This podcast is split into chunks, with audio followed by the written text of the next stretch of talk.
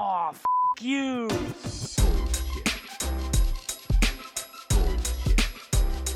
Bullshit, bullshit. Bu- bu- Bullshit. Bullshit. Bullshit. Bu- bu- Bullshit. Bu- Bullshit. Three, Bullshit. two, Ready. Bu- bu- one. Bullshit. Bullshit. Bienvenida a UXPS, bienvenida al podcast. Eh, para la gente que está escuchando, estoy con Belu. Ahora ella se va como a hacer la intro que ustedes ya saben que siempre se hace. Este, y el tema de hoy es Design Systems, pero hay como una vuelta de rosca súper interesante porque eh, es el Design System de Naranja X y es un Design System que técnicamente antes eran, eran dos design systems, después se, tu- se tuvieron que unir y hay como una dinámica súper interesante allí que me parece interesante compartir con ustedes para que entiendan eh, como diferentes niveles de complejidad y qué tipo de cosas se pueden hacer en una oficina, digamos, no sé, porque entiendo que muchos de ustedes que todavía no están trabajando. Entonces, nada, Belu, si quieres decirle a la gente quién eres y qué haces y después de ahí arrancamos. Eh, bueno, yo soy Belu, eh, trabajo, en, como dijo Chris, en el equipo de, de Naranja X, en la vertical de Design Ops. Em, una de las tareas que, tenemos ahí en esta vertical es eh, llevar adelante, disponibilizar y cuidar eh, el Design System de Naranja X. Em, en la vertical, bueno, está mm, Juan, que es el, el líder de Design Ops. Em, estoy yo y ahora estamos esperando que la semana que viene se sume eh, una persona más que también se llama Bel, Belu. Así que nada, somos Belu por dos. Em, y eh, bueno, nada, es eh, un poco eso. eh, una de las, las grandes tareas que, que tenemos en este pequeño equipo, que es parte del, del gran equipo de UX, es eh, disponibilizar el sistema de diseño y además también llevar como por atrás toda una serie de procesos como para que, para que más o menos el, el sistema empiece a, a funcionar solo más allá de, de nosotros, ¿no? que Claro. podamos estar como soporte. Claro. Pero, mm, ok, y vamos a poner un poco en contexto a la gente. Em, el Design System de ustedes, ¿cómo era, cómo era el tema de que habían varios? ¿Cuáles eran las diferencias? No sé, había uno más completo que otro, siempre hay algo así por el estilo. Eh, si quieres, cuéntanos un poquito de eso.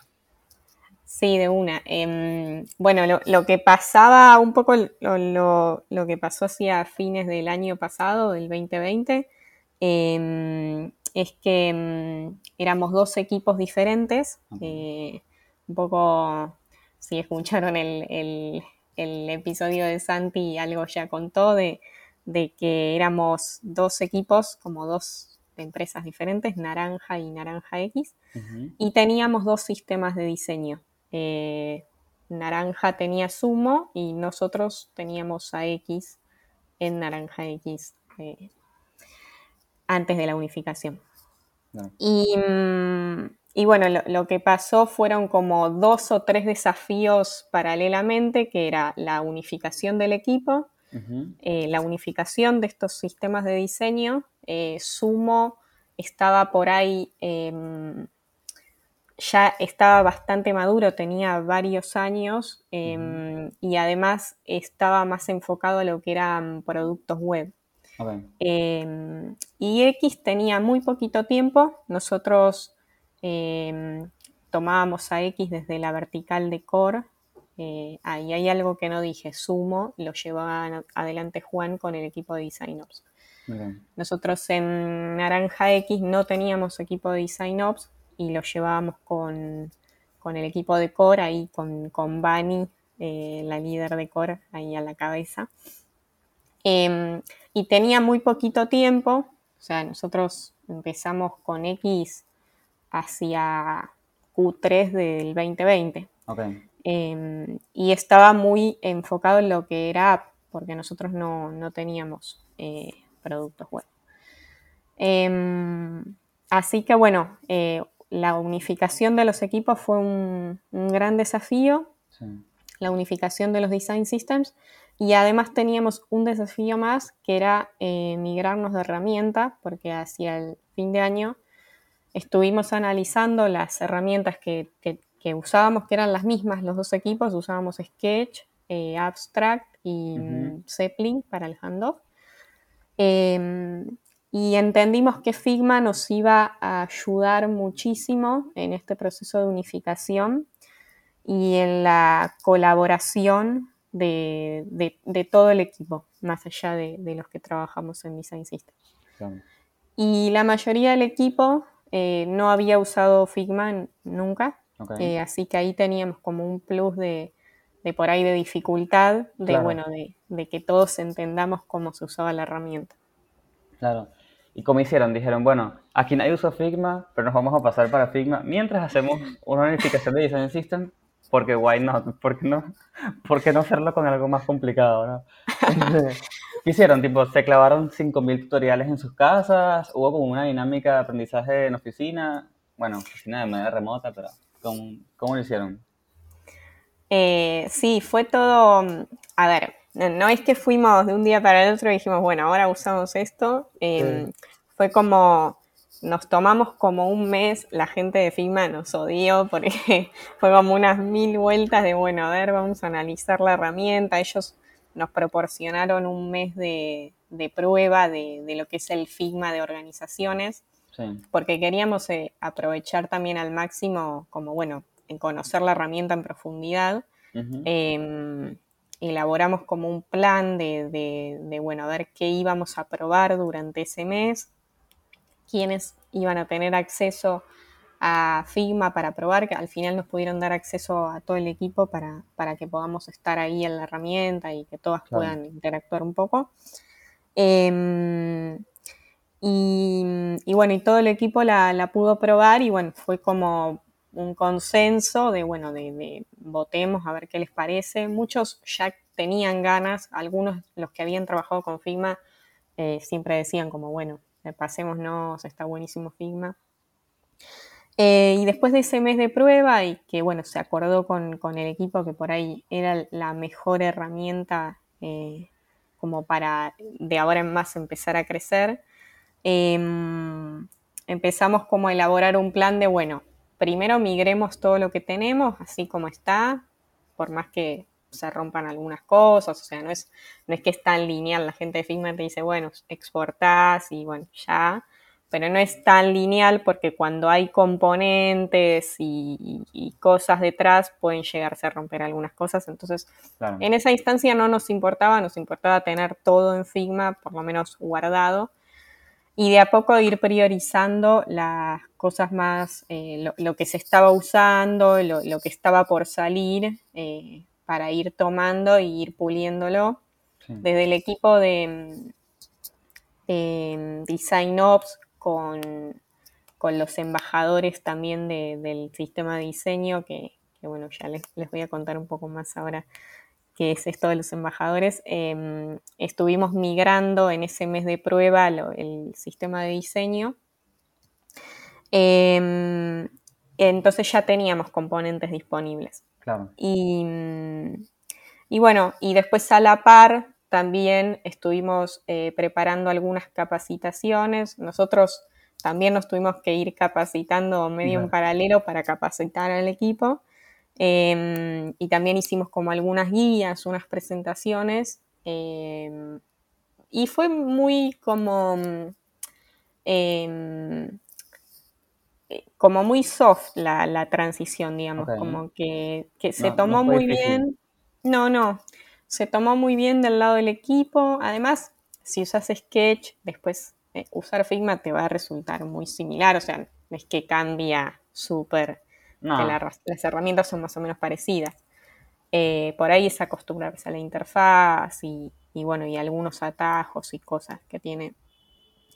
Eh, pero la verdad es que se, se tomó muy bien y, y realmente entendíamos que era un buen cambio, entonces como que eh, era difícil que se tome como algo, o sea, que siempre que es algo para mejor se, va a tomar bien y, y- y nada, que creo que, que fue un éxito. A mí me cargan porque me dicen, vos tenés acciones en Figma.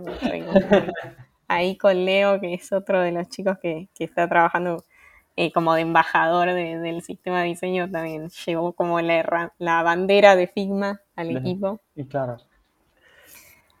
Este, así que nada, eh, la verdad es que fue como una, un desafío, pero un, una ayuda a la vez en esto de la unificación. Y eso es por el lado de herramienta, ¿no? O sea, ese, es el reto, depende de la herramienta, de decir, bueno, pasamos de, de, Sketch a Figma. Este, yo me acuerdo que Santi me preguntó, Chris, ¿qué onda Figma? ¿Lo has usado? Así que me imagino que ahora, ha hablado con 5.000 personas. Este, y del lado de Design System, porque obviamente ahora me dices que importaron todo y bueno, que lo que se rompió se rompió, no pasa nada.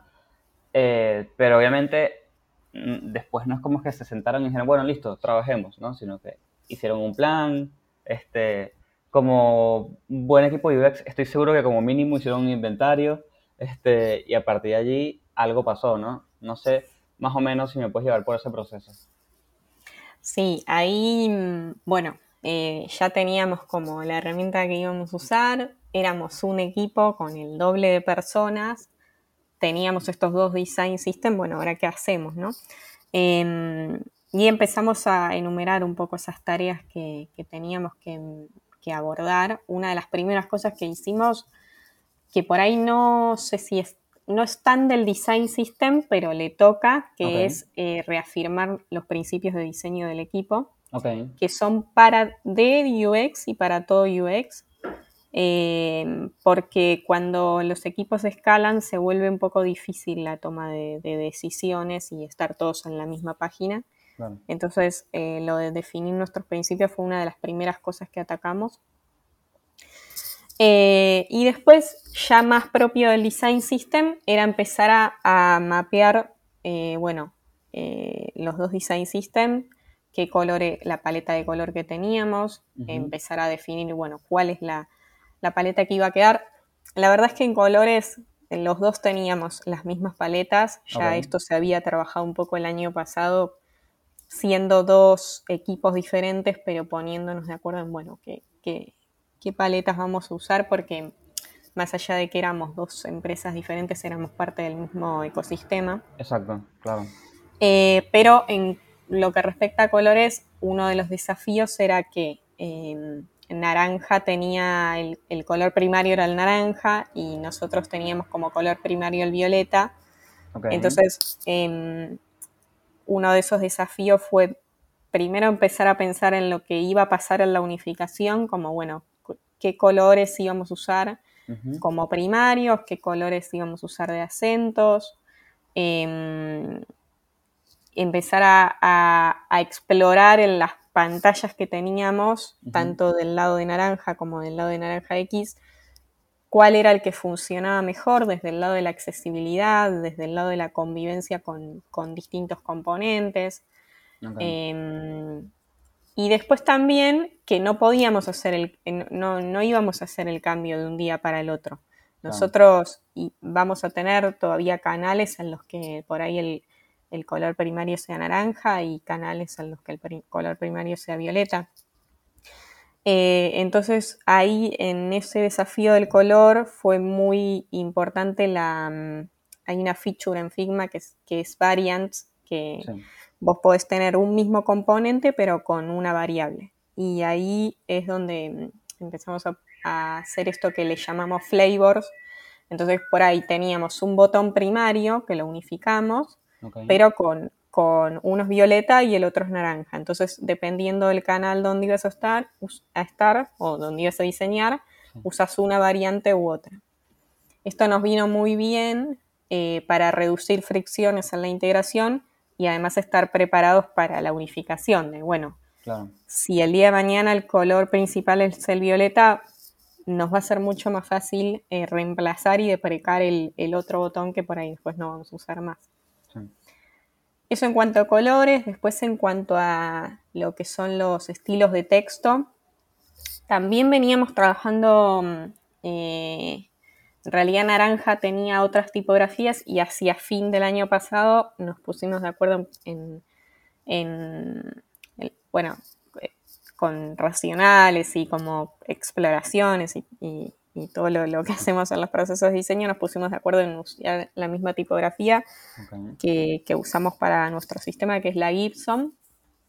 Eh, pero teníamos diferentes jerarquías y diferentes formas de, de tratar los textos. Entonces, otro desafío fue eh, unificar esas jerarquías y también eh, después llevar a, a espejarlos en las librerías de desarrollo, ¿no? Como Claro. para que impacte y que todos nuestros productos tengan las mismas tipografías y, Y, me imagino que, que fue un reto, ¿no? Porque un, pro- un producto de web no es lo mismo que, un- que cualquier otro producto, ¿no? Entonces, por ahí, eh, no sé, voy a decir cualquiera, pero si un título funciona en 20, por ejemplo, un app, eh, quizás en web 20 no es suficiente. Este, y no sé cómo hacen, no, sé si hicieron, por ejemplo, una nomenclatura para indicar qué es de, es de web y una nomenclatura para indicar qué es de app y todo ese tipo de cosas. Eh, fue medio progresivo eso porque también como que teníamos que entender, eh, todavía no teníamos como en ese momento tan visualizado cómo, cómo iban a impactar después en, o sea, qué productos íbamos a tener, como que medio que eso fue muy progresivo. Sí llegamos como una escala que funcionara en, todo lo que es producto. em, entendimos que la- las jerarquías que hicimos una sola eh, escala que funcionara para los dos, pero sí hay algunas diferencias que, que fuimos sumando después eh, para lo que son productos más de landings, Mm, eh, más comerciales, que ahí sí necesitas por ahí otra escala. sí. Pero en lo que respecta como a productos, los flujos que, que tenemos, que se ven tanto en app como en web, esa sí es una misma escala y de hecho hoy en día estamos trabajando mucho con lo que son PWAs. eh, Sí. Siempre Sí. me olvido cómo es Progressive. Progressive Web, Eh, este, web. App, ¿no? Sí, sí, sí, Sí. sí, súper sencillo. sí, sí. Este, entonces como que esa eh, está pensada tanto para lo que se va a ver en la app como para crecer después en, en- en los otros dispositivos y ya bueno pasando más a lo que es web. Así que ahí sí, eh, eh, por suerte pudimos tener la misma escala. Y después, bueno, eh, un poco también teniendo en cuenta esto de, de- de lo de la web progresiva, eh, empezamos a revisar nuestros layouts. Ok. Em, tomamos, ahí Sumo estaba como más em, maduro en, en ese tema. Eh, tomamos de base eso, pero sí hicimos como unos ajustes. Em, ahí trabajamos, eh, empezamos a trabajar con unas work sessions em, semanales en todo lo que es más propio de web, porque empezamos a tener como mucho más caudal de, de- productos que se iban a ver en la web. Y, y bueno, y ahí estuvo muy bueno esto de, empezar a trabajar e involucrar a todo el equipo, ¿no? No solo a, a los que trabajamos siempre en el sistema de diseño, sino a, a todo el equipo. Para, para empezar a ver todos los casos que tenemos y todas las necesidades. Em, esas ¿Y- y dinámicas quiénes- están ¿Y muy quiénes son esas personas eh, o quiénes son esos roles importantes a la hora de crear un design system? O sea, porque obviamente está el diseñador, como bastante obvio. Después, un desarrollador sí o sí tiene que estar. Pero no sé si hay tipo una combinación de personas interesantes que también tienen que estar presentes a la hora de hacer un design system y sobre todo a la hora de hacer una unificación de design, de design system, que es algo muy particular. Sí, ahí, mm, eh, bueno, nosotros, eh, más allá de, de la vertical de Design Ops, que estamos como súper enfocados en, en lo que es el sistema de diseño, eh, como decía un poco antes, eh, de, mm, el tema de los embajadores, que son diseñadores que trabajan en las distintas verticales. Eh, nosotros tenemos core, merchants y mm, individuos Ujú. em, diseñadores que trabajan en esas verticales que eh, se convierten como en embajadores del sistema de diseño Ok, me gusta. y ellos entonces tienen como las dos miradas, ¿no? Lo que está pasando en su vertical y lo que pasa en el sistema de diseño. Eso nos sirve un montón para tener como esa mirada, o sea, todos los que estamos involucrados en el sistema de diseño tenemos que tener esa mirada cross para que no se generen cosas, eh, no sé, componentes que solo se van a usar en la vertical de, no sé, de merchants Claro, y, y después no se pueden reutilizar. Entonces eso es como que después va generando como una deuda y, y, y tenemos un sistema de repente muy inflado de componentes que solo se usan una vez y no se pueden reutilizar y ahí como que pierde un poco el sentido el, el Claro. sistema. Entonces eso de los embajadores es fundamental. Em, y después sí, en los desarrolladores em, y, y nada más, digamos, como bueno, los líderes em, también estuvieron muy involucrados en, en lo que fue la creación de- del sistema. claro, Em, pero, pero creo que es muy clave lo de los embajadores porque em, nuestro sistema de diseño, si bien el, el usuario final por ahí es el- el- la, la gente que usa nuestro producto, eh, nuestros usuarios más directos son los diseñadores de- del equipo y Claro. los desarrolladores. Entonces hay que establecer una comunicación muy directa eh, para entender cuáles son las necesidades y, y- y- y priorizar en base a eso. claro.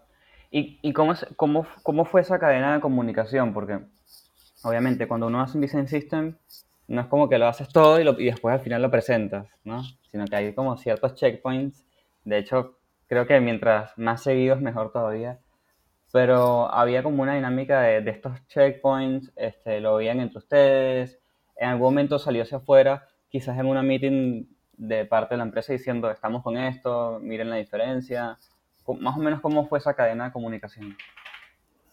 Eh, sí, eh, bueno, empezó a armarse em, em, como que muy, muy de a poco. Em, esto por ahí, eh, ahí eh, voy a separar un poco lo que era Naranja, el equipo que venía de Naranja que, que usaba Sumo, ya estaba muy acostumbrado a usar Design System, ya tenía como, no me acuerdo si tres o cuatro años ya usándose. En lo que fue X, previo a la unificación, em, no, no, no empezamos teniendo un design system, sino que el design system se empezó a crear a medida que el, que el producto fue creciendo, que la app de Naranja X fue creciendo. Ahí las bases, eh, todo lo que fue el rediseño de Home sentó mucho las bases en lo que fue la, en la primera versión de X. Em, entonces, como que a medida que íbamos teniendo la necesidad de escalar, em, empezamos a, a entender que necesitábamos un sistema de diseño. claro. Eh, y ahí sí, la- el, el tema de comunicar, por suerte, Naranja X, eh, sobre todo ya hoy en día en la unificación, es- está como muy, el, el- lo que es UX está muy metido en el, como en el ADN de la organización. Entonces, Claro. Como que no es que necesitamos eh, predicar el- la importancia del design system, Ya la gente está ya- convencida y saben, saben la importancia de todo. Sí, eso, es- eso está muy bueno, porque no, no es que tuvimos que decir, bueno, hay que evangelizar ahora por qué es importante tener esto. Sí está bueno siempre refrescarlo, o sea, el hecho de tener un design system nos permite ahorrar muchísimo tiempo, eh, tanto a los diseñadores como a los desarrolladores, em, para que se puedan enfocar en, en hacer productos más, eh, más innovadores, más escalables, más pensados en, en el usuario. Entonces, em, sí, e- eso fue como bastante, teníamos bastante allanado el camino. Em, Y no me acuerdo bien ahí, No, del medio que no. me olvidé la pregunta inicial. que cómo era la comunicación. Por ejemplo, a mí siempre me ha llamado la atención y es algo que yo, yo intento hacer un montón, es que cuando me comunico con los desarrolladores, una de las cosas que más me gusta hablar es el, el naming convention, como que me obsesiona. ¿Por qué? Porque me molesta demasiado, es como una obsesión mía. Me molesta demasiado que yo le llame, por ejemplo, este, que va al botón y otra persona le llame horizontal option o vertical option y que el otro le llame el cosito de los botones, de los puntitos. Como que eso me estresa demasiado. Y es como algo que, que a mí me, me enfocó bastante. Yo no sé si eso es algo que hicieron ustedes, si hicieron una dinámica, cómo llegaron a un acuerdo. Es como que tengo un montón de preguntas de ese lado. Sí, ahí, bueno, ahí es clave, eh, esto, vuelvo a esto de la colaboración, es, me parece que es súper clave. Em, empezamos a hacer nosotros todos los días, eh, va, no, todos los días no, miento, tres veces por semana tenemos estas work sessions de X, donde mm, lo que hacemos es, ahí viene todos los del equipo que necesiten revisar un flujo o si tienen algún componente que necesitan incluir, que, que no está, eh, vienen como a validar y ahí nos metemos todos como en el archivo y, todos con la man- las manos en la masa. Em, eso es súper importante porque nos permite como pensar en un modelo de, que le decimos el X federado, que es cómo vamos construyendo el, el design system de a poco. Eh, que no es que nosotros, sí, bueno, ya teníamos una base de los componentes core, con, como pueden ser los botones, las cards, eh, algunas listas, pero eh, a medida que empezamos a, a crecer y a evolucionar, vamos a necesitar más, más componentes eh, que por ahí no están. Entonces ahí lo, lo que, mm, lo que hicimos es este procesito donde mm, cada diseñador puede proponer un nuevo componente siempre teniendo en cuenta de que no, te- no sea un componente que solo funcione para mí, sino que también después el día de mañana le pueda funcionar a otro y sea Claro. escalable. Eh, entonces ahí es donde nosotros actuamos un poco de mediadores, de decir, bueno, no, mira, eh, tenés este componente, pero podrías usar este, que te va a funcionar a vos y también le funciona eh, a, otros, a otros diseñadores. claro. Eh, y si hay algo que, que sí que no, no tenemos y, y que, que está bueno incluirlo, se piensa un poco el propósito de, de cuál va a ser el- ese componente, para qué va a servir, y se hacen algunas iteraciones y después ya el- se incluye en la librería como un componente de X. Eso pasa mucho en estas work sessions y después, una vez a la semana, tenemos como un update de cuáles son los componentes nuevos que se agregaron o qué cambios se hicieron. Por ahí, por ahí no es una cuestión de, de sumar un nuevo componente, sino es hacerle un ajuste para que cubra las necesidades de todos. Eh, ahí hace unos meses nos pasó con, con un componente de lista que, que por ahí no terminaba de cubrir la necesidad de una vertical y sí la de otra, entonces se trajeron a todos los involucrados a la mesa y bueno, y pensamos una solución que les sirviera a todos. Claro. Em, Entonces, esas work sessions de tres veces por semana son muy importantes a la hora de, de la comunicación esta y de, y de establecer como mm, eh, estas, eh, no me sale la palabra, de como conventions, de, de- del Sí, el es- tema de los es- creo que en, nombres en español es igual, creo que es convenciones y ya fue. convenciones. Eso es. y, mm, y después estos updates semanales también son importantes porque como que nos mantienen a todos en la misma página de, bueno, qué se agregó, qué no se agregó. Eh, y después eh, estas que comentaba también de web, que se sumaron ahora, que son una vez a la semana, también son súper importantes como para que todos traigan los casos que tienen y empezamos a ver, bueno, eh, eh, todo lo que tenemos es esto, para qué lo vamos a necesitar y empezar a, a ir como acordando definiciones eh, para ir como evolucionando el, el sistema de diseño. Claro. Eh, Y no hay, y no hay, o sea, em, vamos a suponer, ya terminaron un componente o, no sé, un template entero o una página. Este, ¿y cómo es el handoff para los desarrolladores? Más allá de que, obviamente, pueden entrar en Figma, pueden chusmear, pero ¿hay algún proceso en particular? ¿O es literalmente, listo, toma link, nos vimos?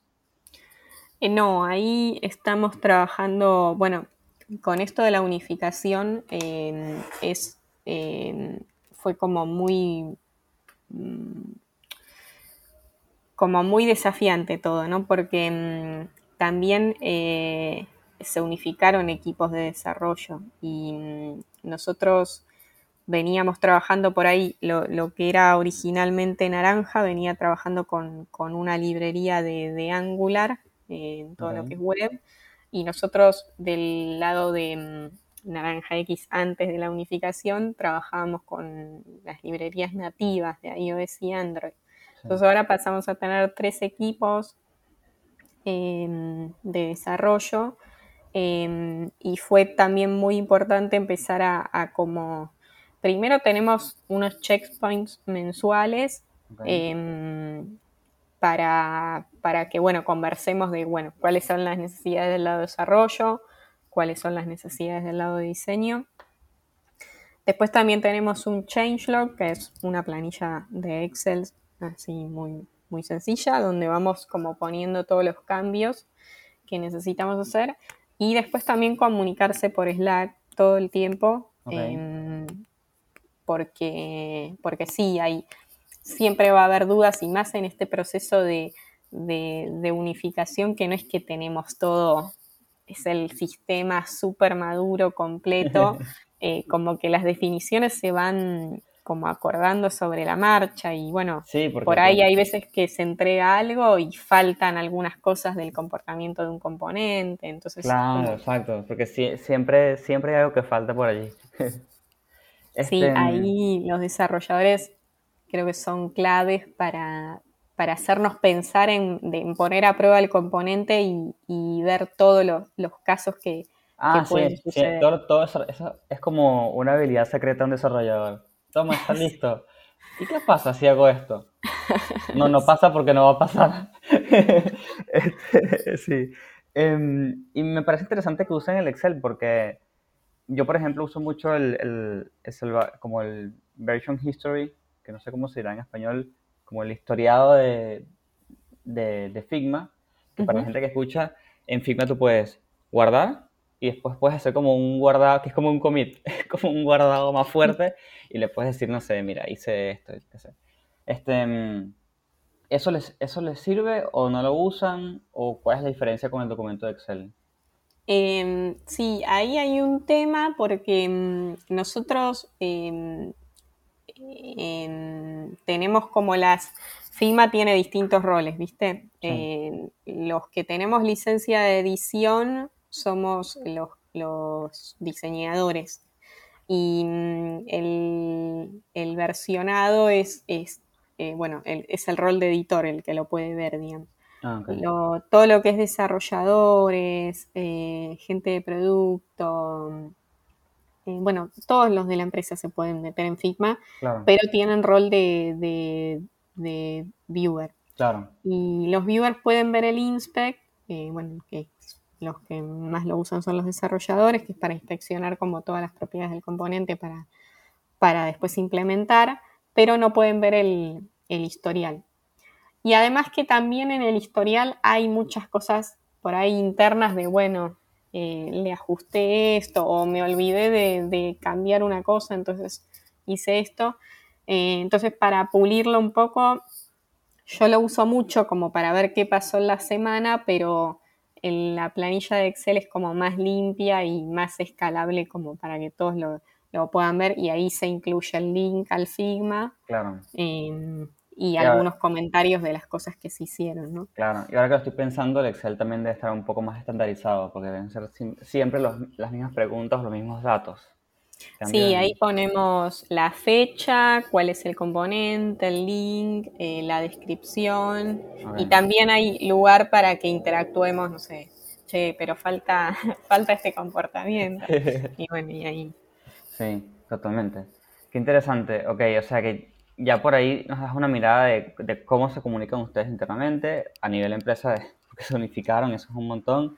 Este, cómo se comunican con desarrollo eh, y, y nada, cómo se comunican en general, ¿no? Que es súper interesante entender que el design system requiere de planificación pero que eventualmente hay un punto donde, donde estás sobre la marcha, como estábamos hablando ahora, ¿no? O sea, nunca vas a poder planificar todo.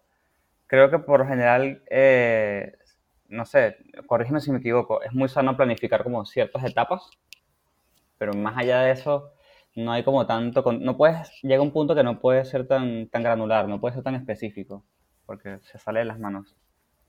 Sí, eh, sí, la verdad es que nos pasa todo, todo el tiempo. O sea, me encantaría decirte, mira, X tiene esta librería y Ah. está todo documentado y eh, nada, como que funciona así.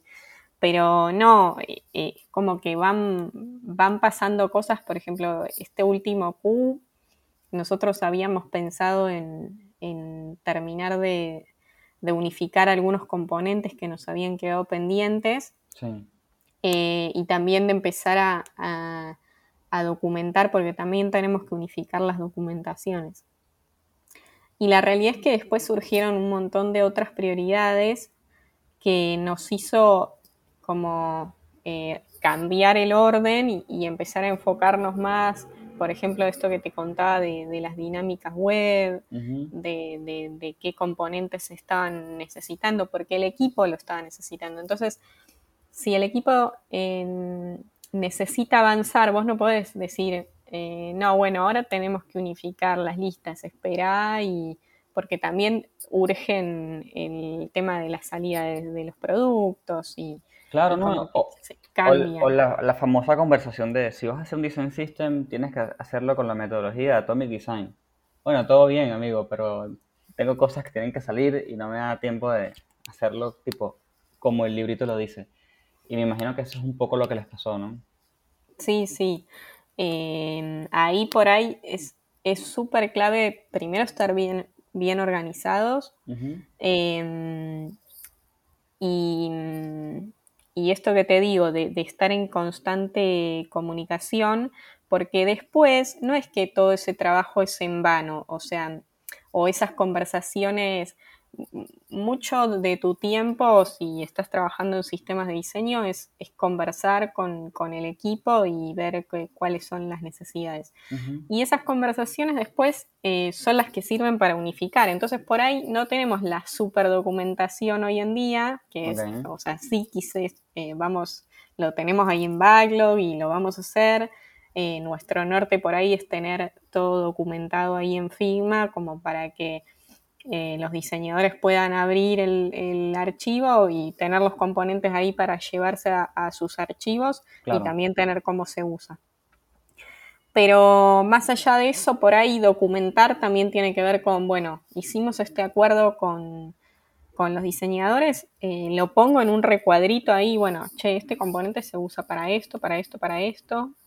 Eh, entonces es como que también es como que se va construyendo la documentación con esas charlas que vas teniendo todos los días Claro, y con esos cambios de prioridades, porque que cambie una prioridad no quiere decir que, que- que por ahí después a esto que, que le das más importancia tampoco se documente, sino que cuando lo empezás a pensar, eh, bueno, haces el componente, empezás a pensar cómo se va a usar, Sí. eh, cuáles son los casos de uso. Em, así que, eh, no, me parece que, sí, que el- un sistema de diseño es un producto muy vivo y que cambia todo el tiempo y que la clave es organizarse y, ser abierto a, esto de los cambios y, las iteraciones, ¿no? sí, totalmente. Y, y hablando como de todo ese tema de organización y todo ese tema, em, como ya muchos saben, el design system es una de esas cosas que nunca se terminan. Nunca. O sea, dices terminé, mentira, ya hay cosas por hacer. Este, ¿cómo definieron, tipo, bueno, cuál es la B1 de, de este design system que aparte estamos unificando? Tipo, cuando yo tenga qué cosas o llegue hasta qué lado, cu- ¿cuándo significa que terminamos la B1? ¿Pasaron por esa, por esa discusión o no pasaron por esa discusión o cómo lo hicieron? Em, mm,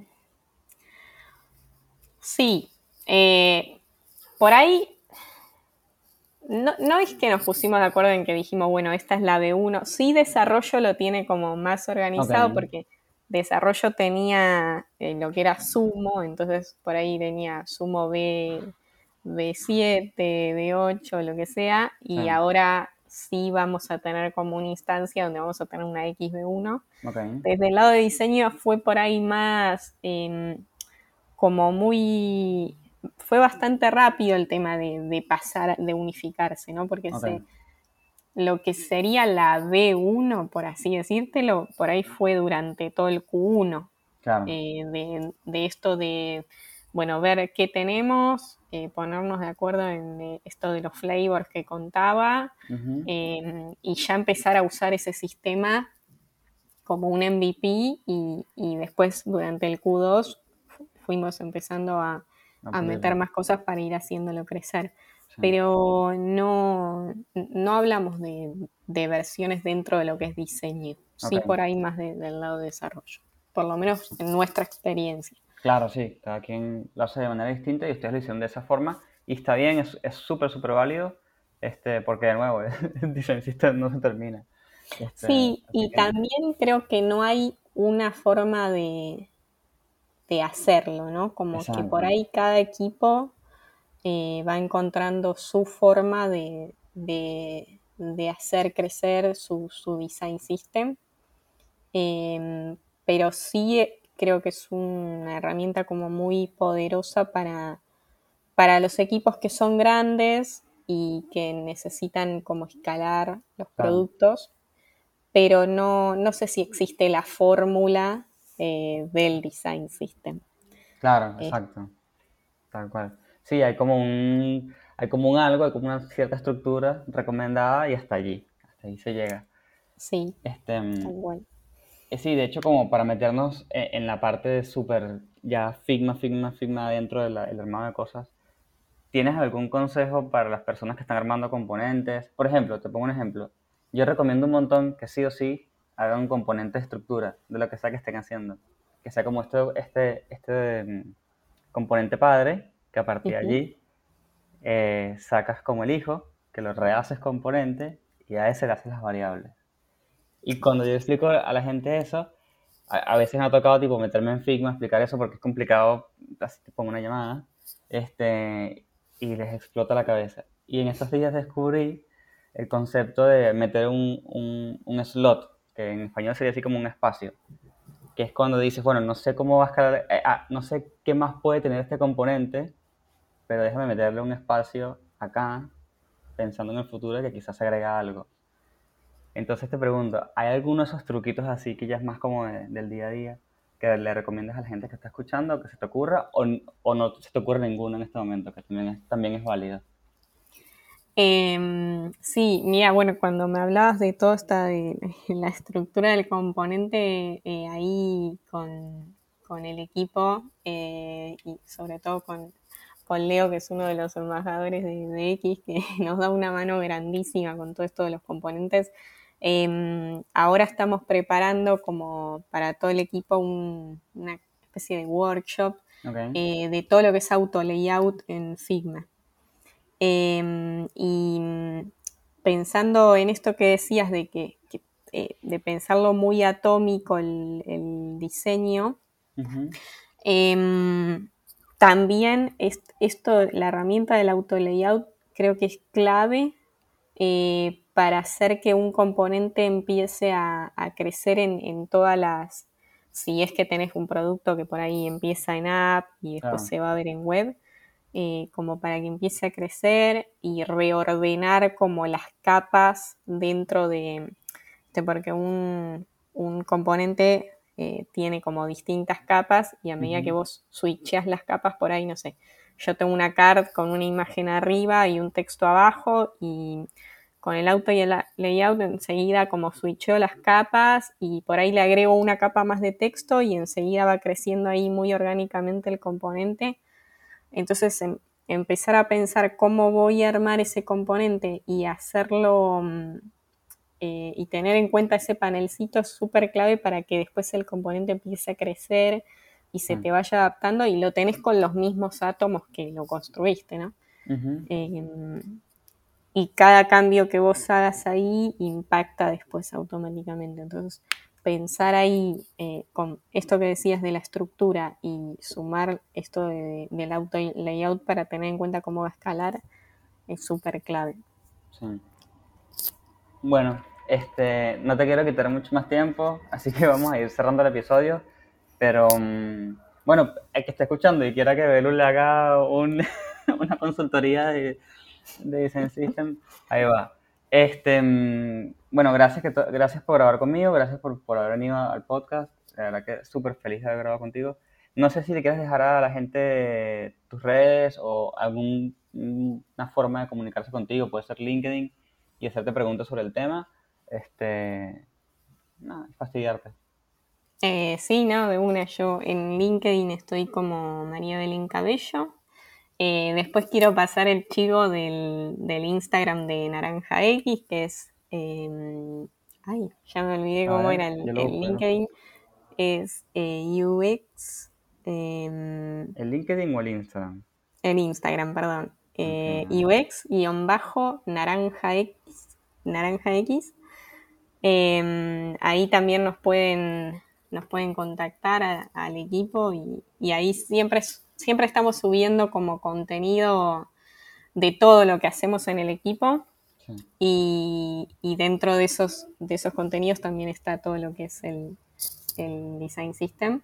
Eh, así que bueno, esos por ahí, esos son las dos, dos medios por los que podemos estar en contacto.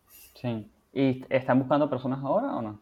Eh, sí, estamos, eh, ahora no me acuerdo bien cuáles eran las posiciones, pero el- en el LinkedIn de Naranja X tenemos todas las posiciones abiertas y en nuestro Instagram también tenemos el formulario eh, para que puedan postularse desde ahí. Nosotros eh, estamos siempre mirando los currículums para, para sumar gente al equipo. Ok. ¿En Argentina Eh, o no sé si... Es todo eh, dentro de Argentina. Eh, entiendo que es remoto, o sea, no, no necesariamente tenés que estar. Nosotros ahora estamos, la mitad del equipo está en Buenos Aires y la otra mitad en Córdoba, pero dentro de Argentina puede ser en cualquier lado. Buenísimo. Este, así que nada, muchas gracias Cris por, por invitarnos, al equipo también porque me dio el espacio. Eh, así que nada, está, está bueno seguir haciendo crecer la, la comunidad y compartirnos datos. No, yo, yo feliz de invitarte a ti, a Santi, y tengo entendido que creo que un, un par de personas más por ahí de Naranja quieren, quieren participar, así que la gente que está escuchando ya sabe, se puede esperar un par de personas más de Naranja, no todos hablarán de Design System, cada quien hablará como de, de algo muy particular, este, que sume valor, pero bueno, ya saben que eso viene por allí. ¿Y qué más? Bueno, nada, listo. A todo el mundo que escuchó hasta el final, gracias. Como siempre, eh, los invito a pasarse por el Discord, que tienen el link en, la bio, en mi bio de Instagram, eh, o a seguir UXPS en LinkedIn, por ejemplo, y a romperme las pelotas por DMs en Instagram. Súper bienvenidos. Así que gracias a todos por escuchar y como siempre nos vemos en la próxima.